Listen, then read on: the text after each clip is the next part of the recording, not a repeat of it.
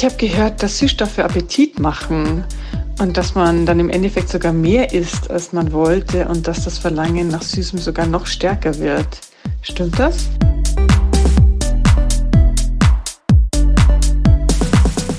Stimmt es, dass Xylit nicht nur eine Zuckeralternative ist, sondern sogar gut ist für meine Zähne?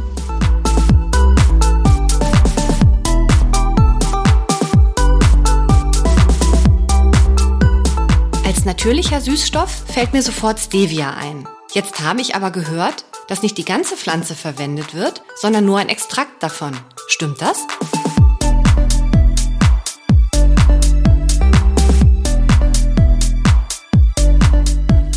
Verbraucherhelden mit Wissenshunger, der Podcast der Verbraucherzentrale Bayern rund um Lebensmittel und Ernährung. Hallo, hier sind Ursula und Daniela. Also Food-Themen sind ja total angesagt, aber leider schwimmt in dieser ganzen Infosuppe von Instagram, Facebook und Co. auch jede Menge Halbwahrheiten. Und wir machen jetzt Schluss mit dieser Infodemie und ihr bekommt jeden Monat in unserem Podcast wissenschaftlich basiertes Superfood für die Ohren. Ja, das große Thema Zucker haben wir ja jetzt über mehrere Podcasts äh, verteilt und heute ist im Prinzip so die letzte Episode, da wollen wir nämlich über Süßungsmittel sprechen, nämlich Zuckeraustauschstoffe mhm. und Süßstoffe. Aber bevor wir in die Materie einsteigen, wir hatten ja wieder eine Zuhörerfrage, die uns ganz wichtig war, die wir auf jeden Fall nochmal ansprechen wollten. Der Jürgen hat sich nämlich gefragt, was ist denn der glykämische Index? Mhm. Wir hatten den glykämischen Index angesprochen beim Kokosblütenzucker und die Fakten dazu hat unsere Kollegin, die Andrea, mal gesammelt und zusammengefasst. Der glykämische Index, kurz GI, sagt aus, wie stark ein Lebensmittel den Blutzuckerspiegel erhöht. Je geringer der GI, desto weniger und desto langsamer steigt der Blutzuckerspiegel. Als Maßstab für den GI wird die Blutzuckerwirkung von reinem Traubenzucker genommen. Er verursacht unter allen Lebensmitteln den stärksten Blutzuckeranstieg. Sein glykämischer Index wird deswegen mit 100% festgesetzt. Lebensmittel mit einem hohen GI, zum Beispiel Süßigkeiten oder süße Getränke, bewirken einen schnellen Anstieg des Blutzuckerspiegels. Ein plötzlicher hoher Blutzuckerschub lässt auch den Insulinspiegel im Blut stark ansteigen. Die Aufgabe des Insulins ist es, die Zuckeraufnahme in die Körperzellen sowie den Aufbau von Fett zu fördern bzw. den Abbau von Fett zu erschweren. Also das ist schon ein ganz schön komplexes Thema, ja, muss ich absolut. sagen. Es gibt aber übrigens auch eine Diät, die darauf ah, beruht. Ah, cool. ähm, aber heute geht's also um den Zuckeraustauschstoffen und ähm, die Süßstoffe. Und ich starte mit den Zuckeraustauschstoffen. Die haben nämlich einiges gemeinsam. Die enden immer mit it im Namen. Ne? Also Sorbit, Xylit, Erythrit, Mannit. Genau. Also das sind alles Zuckeraustauschstoffe, Zuckeralkohole, die übrigens auch zugelassen werden müssen von der EU, also unter Zusatzstoffe laufen. Das heißt, die haben auch alle eine E-Nummer. Und ihre Gemeinsamkeit ist, dass sie insulinunabhängig verstoffwechselt werden und im Gegensatz zu Süßstoffen ja eine gewisse Energie auch mitliefern, so zwei bis vier Kilokalorien pro Gramm. Bis auf Erythrit, da werde ich aber nochmal drauf eingehen, die. Das ist eine ähm, Ausnahme. Ja, das ja. ist so eine Ausnahme. Aber ansonsten sind es zwischen zwei und vier äh, Kilokalorien und sie haben alle auch eine relativ unangenehme Wirkung, nämlich sie wirken abführend. Das heißt, in größeren Mengen kann es dazu führen, dass ähm, ja, Bauchschmerzen, Blähungen und Durchfall auftreten können. Aber man kann sich dran gewöhnen. Also man sollte, wenn man beginnt, ähm, Erythrit oder Xylit in seinen ähm, täglichen Speiseplan einzubinden, äh, nicht gleich in die Vollen gehen, sondern so Stück für Stück und dann kann sich äh, der Stoffwechsel und der Darm sich dran gewöhnen. Nichtsdestotrotz, wenn in Lebensmitteln relativ viel von diesen Zuckeraustauschstoffen drinsteckt, nämlich mehr als 10 Prozent vom Gesamtprodukt, dann muss sogar ein Warnhinweis drauf sein. Vielleicht ist euch das schon mal aufgefallen. Mhm. Vor allem bei Kaugummis. Ja, bei Kaugummis steht immer drauf, stimmt. Und auch bei ähm, zuckerfreien Bonbons hat man häufig den Warnhinweis. Ah, ja. Kann bei übermäßigem Verzehr abführend wirken. Ja, der Warnhinweis ist absolut wichtig für uns Verbraucher. Es ist nämlich so, dass es keine gesetzlichen Vorgaben gibt, wie viel die Lebensmittelindustrie an diesen Zuckeralkoholen in ihre Lebensmittel reinpacken darf. Es kann auch mehr als 10 Prozent sein und das kann unter Umständen super in die Hosen gehen, mhm. ne? weil wir ja gehört haben, dass es abführend wirkt ab einer gewissen Menge. Jetzt haben sich vielleicht die ein oder anderen Zuhörer auch schon mal gefragt, warum denn diese Zuckeralkohole häufig eingesetzt werden für zahnfreundliche Bonbons oder Kaugummis. Das hat schon einen Grund, weil diese Zuckeralkohole nämlich nicht von den Kariesbakterien verstoffwechselt werden mhm. können und dementsprechend äh, fehlt denen einfach die Energie und darüber hinaus beim Xylit ist es sogar so, dass es das Bakterienwachstum hemmt.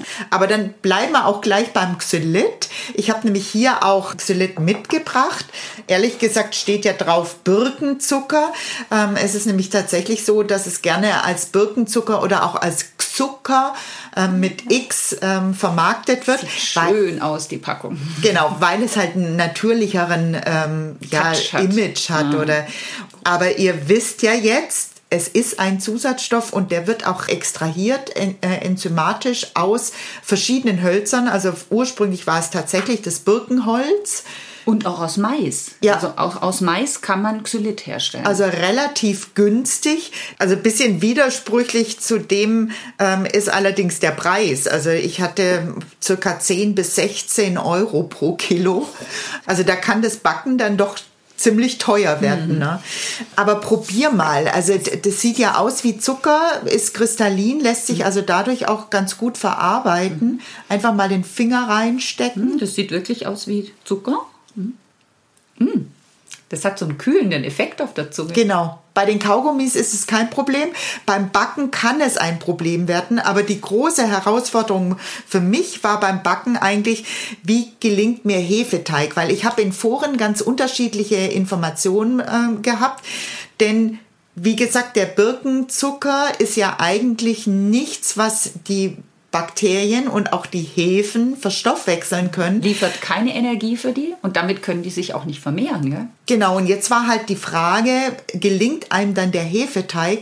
Und ähm, es ist schon Oh, das sieht cool aus. Mhm. Also ich habe hier Zimt, oder Zimtschnecken. Genau, Zimtschnecken hergestellt. Mhm. Allerdings muss ich sagen, auf die Menge von Mehl war auch ein relativ hoher Anteil an Hefe. Also da ist schon mal ziemlich gepusht worden, dass es funktioniert und es ist auch nicht ganz so aufgegangen. Aber mhm. offensichtlich reicht dann diese Kohlenhydrate aus dem Mehl, um hier dann doch äh, die Hefe wachsen zu lassen. Also da ist jetzt gar kein Haushaltszucker drin. Ganz genau. Also sowohl im Teig als auch in dieser Zimt-Zuckermischung habe ich nur Birkenzucker eingesetzt und jetzt darfst du gerne mal mhm. probieren. Karamellisiert dann dieser Zucker überhaupt? Das habe ich jetzt auch nicht erwartet, aber wenn du mal so diese Unterseite oh von oh, ja, diesen äh, Zimtschnecken mhm. siehst, irgendwie mhm. so ein bisschen karamellig ist es, ja. ne? Und schmeckt auch karamellig. Gut. Und dieser kühlende Effekt ist jetzt gar nicht so dramatisch, finde ich jetzt. Nö, schmeckt mal. Hätte ich jetzt nicht rausgeschmeckt. Allerdings, also ich habe gestern Abend noch meinem Mann eins angeboten und habe ihm dann das zweite verboten, weil ich wirklich schon gehört habe, dass da ganze Kindergeburtstage in die Hosen gegangen sind. Ich kann, konnte also gar nicht abschätzen, inwieweit jetzt so eine Zimtschnecke vielleicht dann schon so zu einem abführenden Effekt führt. Wie viel Xylit hast du da jetzt reinverarbeitet auf, das, auf die Menge Mehl? Ja, es ist ja so, dass Xylit ungefähr die Süßkraft hat von Zucker. Und in diesem Rezept, übrigens die Rezepte werden wir auf jeden Fall wieder in die Shownotes ja, äh, stellen. Ne? Bekommt ihr. Und natürlich auch mit Bild. Klar, ihr müsst ja sehen, wie es ausschaut. Genau. Und in dem Rezept war es also so, dass man 500 Gramm Mehl verwendet hat und 50 Gramm Zucker. Also Zucker. Ja, Finde ich okay. Also dafür sind die wirklich, schmecken sie angenehm süß. Ja, wobei du natürlich sehen musst, dass äh, diese Zimtmischung, ne, die hat natürlich dann auch nochmal ja. Süßkraft. Aber ich habe natürlich da jetzt schon ordentlich Kalorien gespart, weil Birkenzucker circa 240 Kalorien, Kilokalorien auf 100 Gramm liefert und der Zucker selber ja 400, 400 also ja. fast die Hälfte, die man da so dann eingespart hat. So, also beim Xylit war jetzt dieser kühlende Effekt äh, weniger ein Problem beim Verarbeiten, aber jetzt habe ich den nächsten Zuckeraustauschstoff, den Erythrit, noch mitgebracht. Sieht Und, auch aus wie Zucker. Mhm, genau. Mhm. Lässt sich mhm. auch super verarbeiten. Aha. Also löst sich auch super. Stimmt. Ist also so ein kühlender Effekt fast wie Menthol. Ganz genau. Mhm. Und das ist wirklich eine absolute Herausforderung. Also ich finde, die sind geeignet für irgendwelche Zitronenkuchen. Die hat man auch im Netz relativ viel gefunden, die Rezepte. Aber ich weiß nicht, wie sich das dann in einem Nusskuchen Probier mal, macht. die sehen sehr fein aus. Ne? Ja, ich habe jetzt tatsächlich auch kein Risiko eingehen wollen und habe dann einfach Zitronenmuffins gemacht. Natürlich Lecker. mit Zitronenguss mhm. aus Erythrit. Sind nicht so süß. Ja, es ist tatsächlich so, dass äh, Erythrit keine Kalorien liefert. Also äh, da habe ich also noch mal mehr äh, Energie gespart. Allerdings muss man beim ähm, Backen wirklich berücksichtigen, dass es nur eine Süßkraft von ca. 70 Prozent gegenüber dem Haushaltszucker hat. Also dementsprechend dann auch etwas mehr zugeben, wenn man das Rezept gleich süß haben finde, möchte. Das reicht völlig aus mit der Süße, die die jetzt haben. also optimal. das Rezept gibt es auf jeden Fall auch in unsere Show Notes. Und ein letzter wirklich wichtiger Hinweis, es ist auch wieder wesentlich teurer als ein normaler Haushaltszucker. Also man zahlt zwischen 7 bis 20 Euro das Kilo.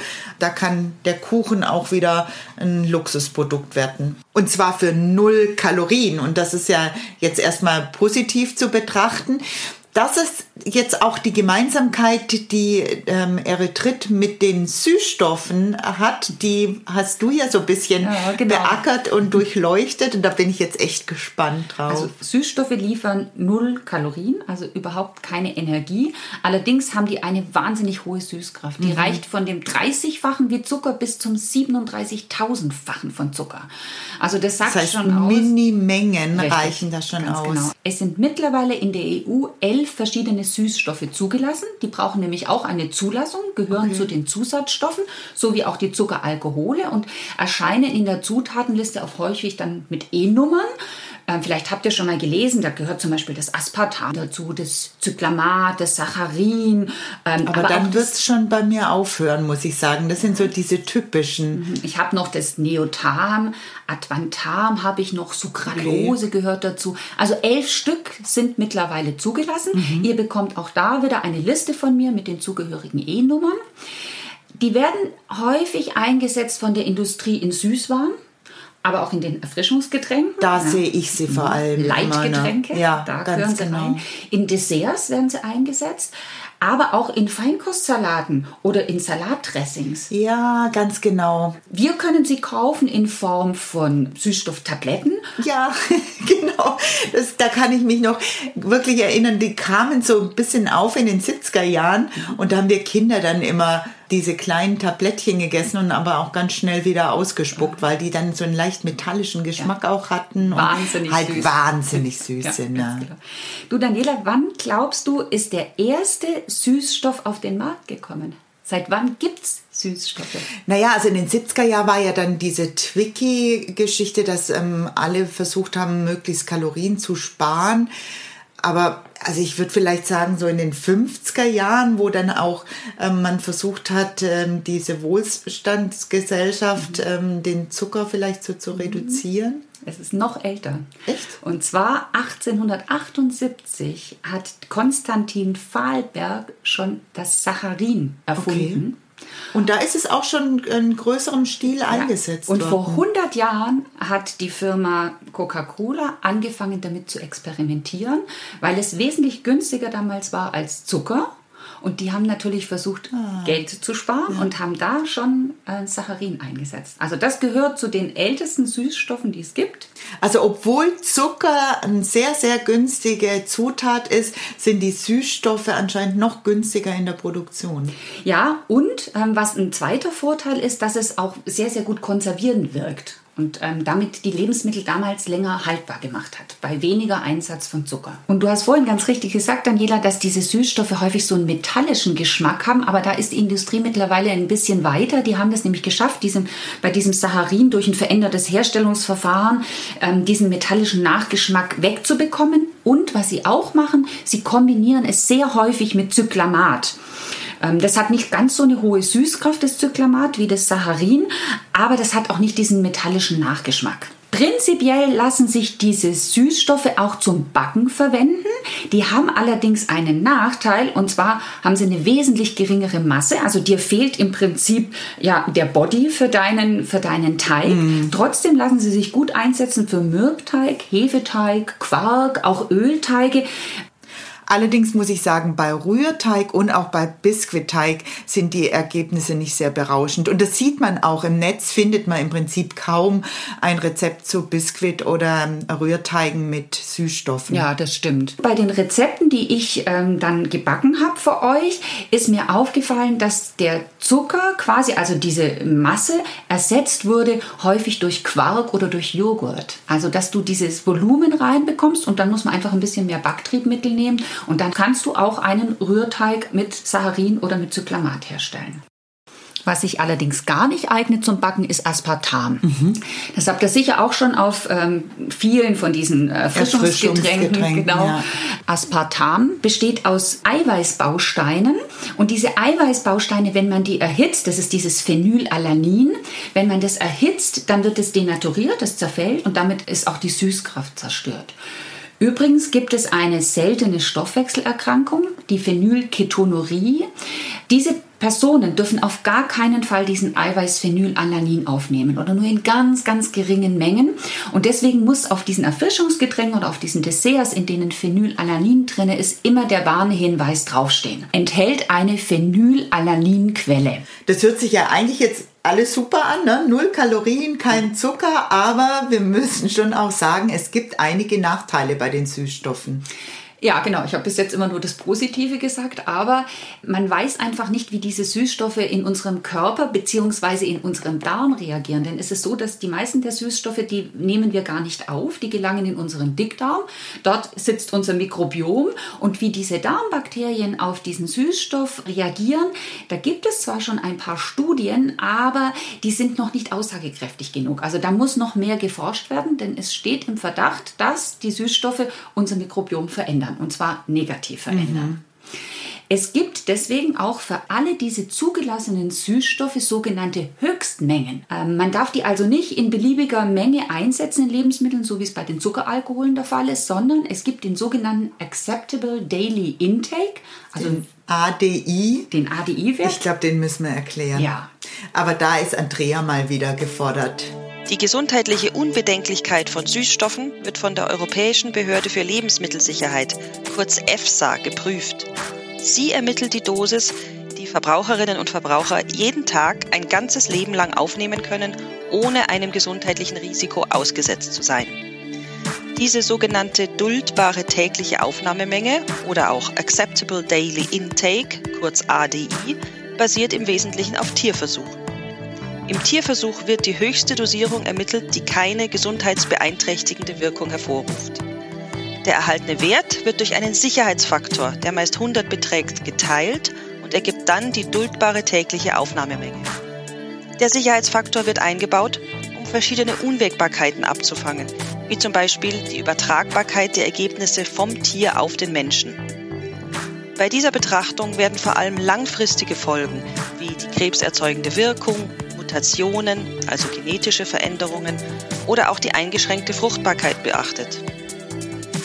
Da die Bewertungen der zugelassenen Süßstoffe schon vor längerer Zeit erfolgt ist, wurde in der EU beschlossen, eine Neubewertung durchzuführen. Also der ADI-Wert ist die Menge, die man von einem bestimmten Stoff, in unserem Fall sind es die Süßstoffe, mhm. täglich verzehren kann, ohne dass man gesundheitliche Folgen befürchten muss.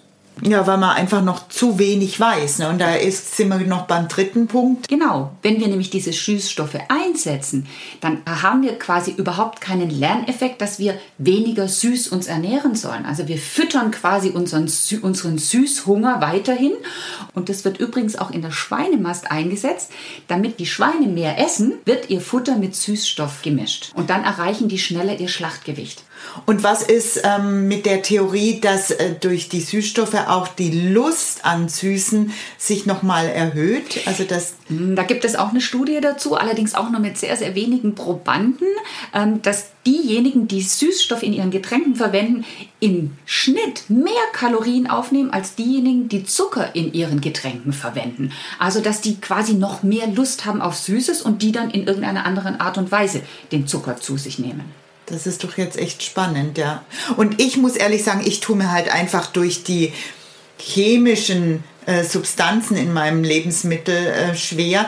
Da hat ja ein Süßstoff ein relativ natürliches Image, nämlich das Stevia, aber da müssen wir, glaube ich, auch noch mal so ein bisschen relativieren. Ja, wenn man sich da diese Packungen anschaut, ja, ähm, das sind dann auch irgendwelche Blätter drauf, wie beim Xylit.